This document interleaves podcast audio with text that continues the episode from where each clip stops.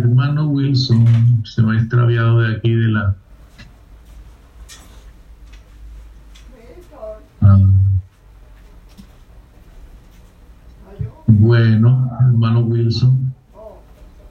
Buenas noches, adelante por favor, puede abrir su micrófono y enseguida que lo abra lo puedo poner de coanfitrión para no perderlo, convertir en coanfitrión, ahí está. Buenas noches, hermanito Álvaro, ¿me escuchan? Sí, hermanito. Bueno, bendiciones para todos los hermanitos. Feliz cumpleaños, hermanito. Vuelvo y le celebro este día tan especial. Gracias al Señor por, tu vida. Te bendigo, hermanito Álvaro. Gracias por ser esforzado y valiente. Te bendigo y bendigo al Señor Jesucristo sobre tu vida y bendigo a todo el Consejo Cristiano también, a los que están conectados en Zoom, YouTube y otros lugares en todo el planeta. Dios les bendiga. Eh, quiero orar antes de empezar esta enseñanza que el Señor siempre le regala a uno de cada uno un pan muy muy fresco, muy nutritivo que siempre le regala el Señor a uno. Eh, Jehová reina, se vistió de magnificencia, Jehová se vistió, se signo de poder, afirmó el mundo y no se moverá. Firme es tu trono desde entonces, tú eres eternamente. Alzaron los ríos, oh Jehová, alzaron sus sus ondas. Jehová en las alturas es más poderoso que el trueno de las muchas aguas, más que las rezas ondas del mar. Tus testimonios son muy firmes, los ya conviene a tu casa. Jehová, por los siglos y para siempre. Gracias, hermanitos. Dios les bendiga. Bueno, el tema que el Señor me da la oportunidad de compartirles se llama Gracias Jesús por renovar mi mente. Gracias Jesús por renovar mi mente. Es el título de la enseñanza que el Señor nos me puede regalar. No sé si pueda compartir un gráfico, hermanito Álvaro. Quería ver.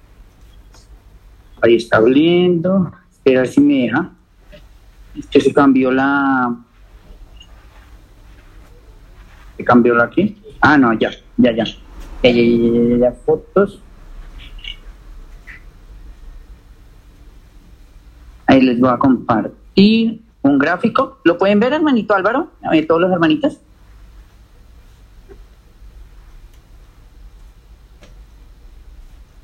¿Sí lo pueden compartir, hermanitos? Ah, bueno. ¿Sí ven? Hay una persona y hay un cerebro. Cuando conocemos al Señor, antes de, conocer del Señor, ¿se acuerdan la primera enseñanza que Papito Dios me regaló? Bueno, me regaló y nos pude compartir con ustedes. La primera fue dejar de entrar a Jesús en tu corazón, o sea, tu fortaleza. Cuando dejamos que Jesús entre a nuestro corazón, entonces entra automáticamente o espiritualmente la palabra del Señor y sale nuestro cerebro natural, terrenal y diabólico ese cerebro que nos lleva a pecar, a pensar mal los pensamientos, a desear cosas malas por de pronto otras personas y eso. Entonces el Señor nos me da a entender que así es nosotros. Y voy a contar un testimonio ya muy personal. Eh, cuando digamos a uno, a alguien le pide de pronto eh, ayuda, sea, sea de oración, sea monetaria, cualquier ayuda, entonces automáticamente dice no, o sea, la mente natural dice no, está como queriendo la mente seguir controlándonos y la mente quiere decir no.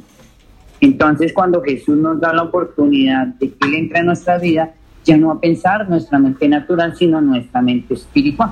Porque sin Cristo nuestra mente es terrenal y diabólica, pero con Cristo es espiritual.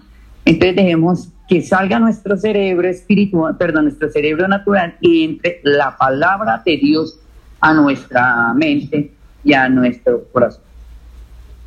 Entonces, eh, también el Señor me enseñaba que, claro que estos son procesos, ¿no? Esto no es de la noche a la mañana que uno se gana las cosas, es un proceso.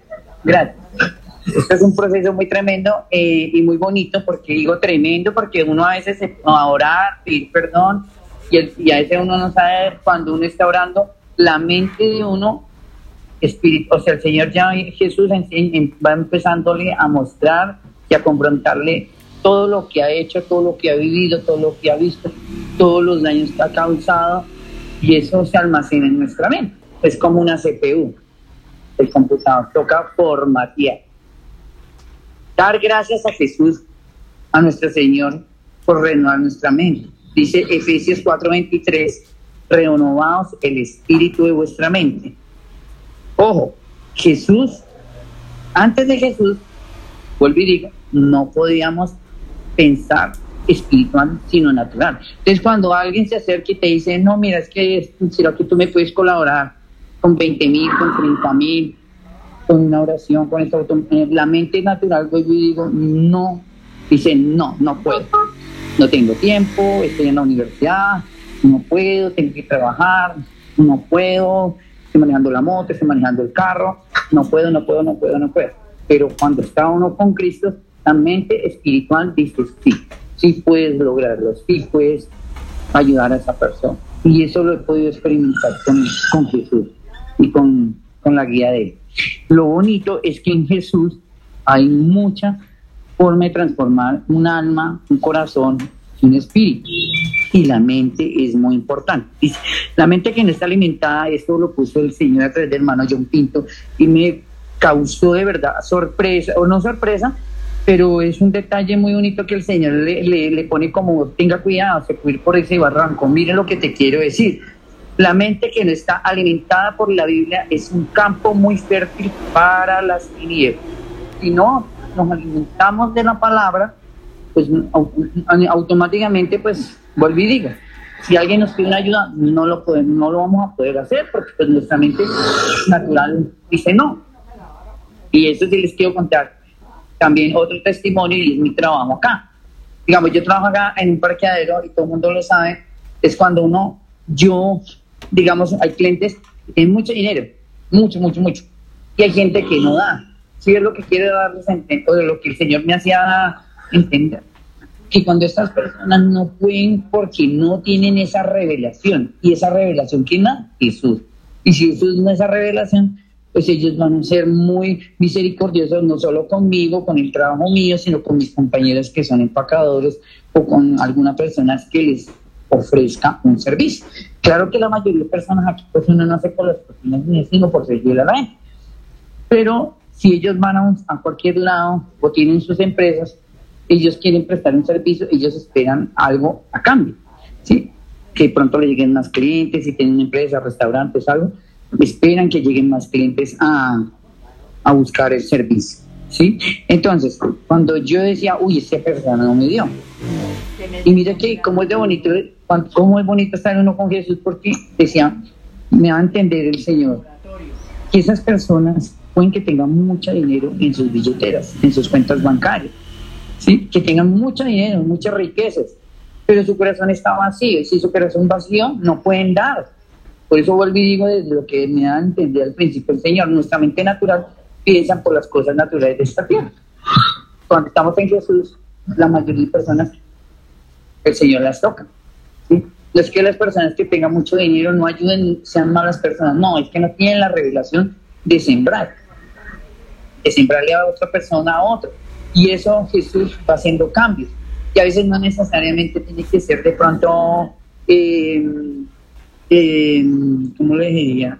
Tiene que ser dinero, sino también alguien acérquese a cualquier lugar, una dirección, un ejemplo oye, ¿tú sabes esta derecha? Ay, no, yo no sé, porque esto está feo. Entonces, las personas, la persona se carga, digamos, que la persona que preguntó la dirección se va cargada y gracias al Señor me ha dado la oportunidad de, ir administrando mi corazón. Me falta, eso sí les digo, me falta, pero he podido aprender con Jesús eso.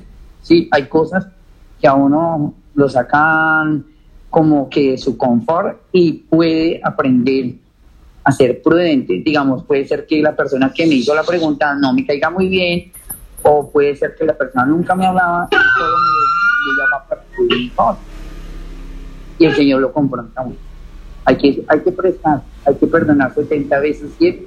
El Señor, cuando uno, la mente, el Señor va renovando nuestra mente a diario, renovando nuestra mente a diario, podemos desde hacer una oración, desde hacer una contribución, de poder sostener honrar a nuestros padres, ¿sí?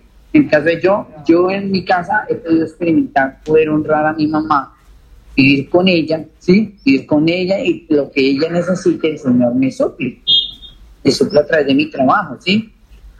Eh, y lo digamos en el caso, puede uno sufrir cuando uno viene todo eso de, de ayudar en la casa, de coger una escoba, de coger un trapero, eh, de, no sé, de sacar las cestas de la basura de la casa para, para ayudar en algo.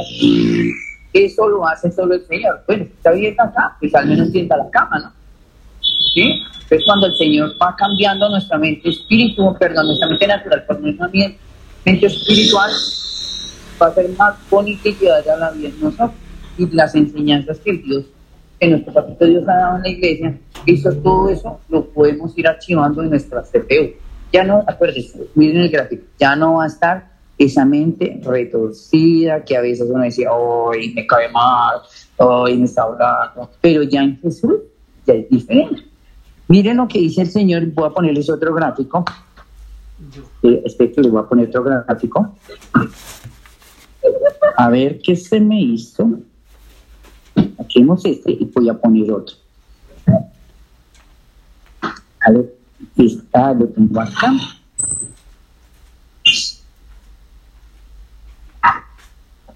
Si ven el otro gráfico, hermanitos. Ahí está, Jesús en la puerta de tu corazón y de mi corazón. Quieren decir, ya está ganando Jesús. Ya está ganando. Y todo este tiempo, estos siete años que yo llevo en concilio, sé que el Señor ha ganado mucho terreno en mí.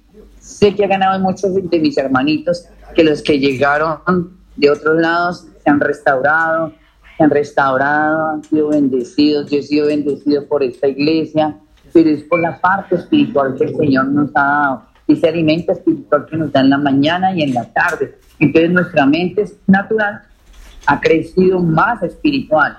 Eso es que, lo que el Señor me, ha dado y me ha enseñado de lo que podemos llegar a lograr. Hay un, hay un pasaje que lo tengo acá, Dice el Señor, porque mis pensamientos no son vuestros pensamientos, ni vuestros caminos, mis caminos, dijo Jehová. Isaías 55, 8. ¿Sí? Los pensamientos del Señor son más grandes. ¿Sí? O sea, lo que yo pensaba, natural y terrenal, que el carro, que la casa, que la vaca, que la gallina. No, ya no. Dice Señor, las cosas vienen añadidas. Entonces descansar en el Señor cuando tengamos todas esas necesidades espirituales y naturales. Todo lo va a sufrir, todo, todo lo va a sufrir. ¿Sí? Orar, como el Señor ha dicho, ore para que el Señor haga su obra, porque Él es el que hacer la obra, el que hace los milagros, Él es el que va a enseñar a cada uno de nosotros a poder crecer. ¿Sí? Entonces, es ver lo único que el Señor ha hecho en nosotros. Jesús dijo, yo, Jesús, en Juan 14, 6, dijo, Jesús, yo soy el camino, la verdad y la vida, y nadie viene al Padre sino por mí. Ahí quiero hacer el siguiente desarrollo después de lo que dijimos de la mente natural. Seguimos, no nos vamos a salir, pero miren lo que el Señor me traía. Dice, para dar gracias a nuestro Señor Jesús, ¿por qué darías gracias? Contestes en el chat, hermanitos. Cuatro puntos que quiero compartir, pues si los quieren de pronto en su casa, con su familia, y quieren ponerlos ahí en el chat. Mire, punto número uno, ¿por qué tendrías que dar gracias? Ya hemos renovado nuestra mente. Y el Señor nos dice, pues, ¿por qué tienen que dar gracias? Esto ya es una mente agradecida, una mente espiritual. Entonces, ¿por qué vamos a dar gracias? Vida espiritual, por el dinero, por las finanzas, por todo, por todo la tierra, ¿cuál de las anteriores?